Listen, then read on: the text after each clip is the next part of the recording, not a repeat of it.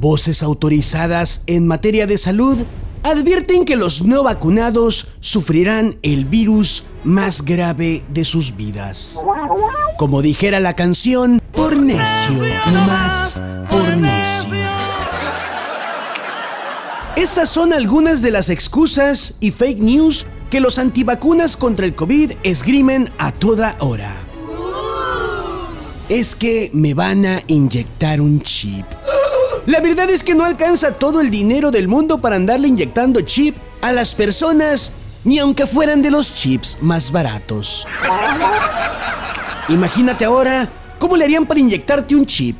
Tendría que ser un chip líquido que si existiera, debería de ser el chip más caro de la historia.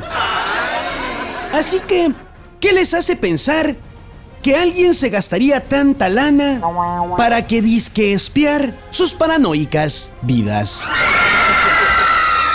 Otros antivacunas entusiastas de las fake news dicen que lo que quiere el mundo es enfermar a todos. Digo, si vamos a suponer cosas, mejor supongamos algo más creíble.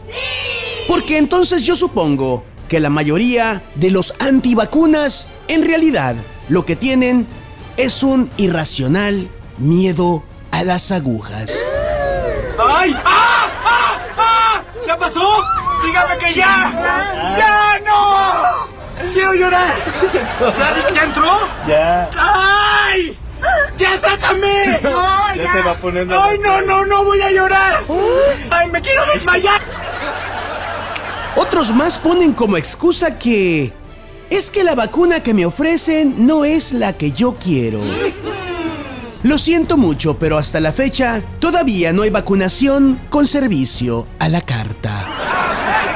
Esto que hacen los trabajadores del servicio de la salud por todo el mundo es un esfuerzo sobrehumano, no un menú de degustación. Finalmente un mensaje a los antivacunas o belenefóbicos con miedo irracional a las agujas. Preferible unos incómodos gritos al ser vacunados que después del desespero querer gritar y no tener el aliento para hacerlo.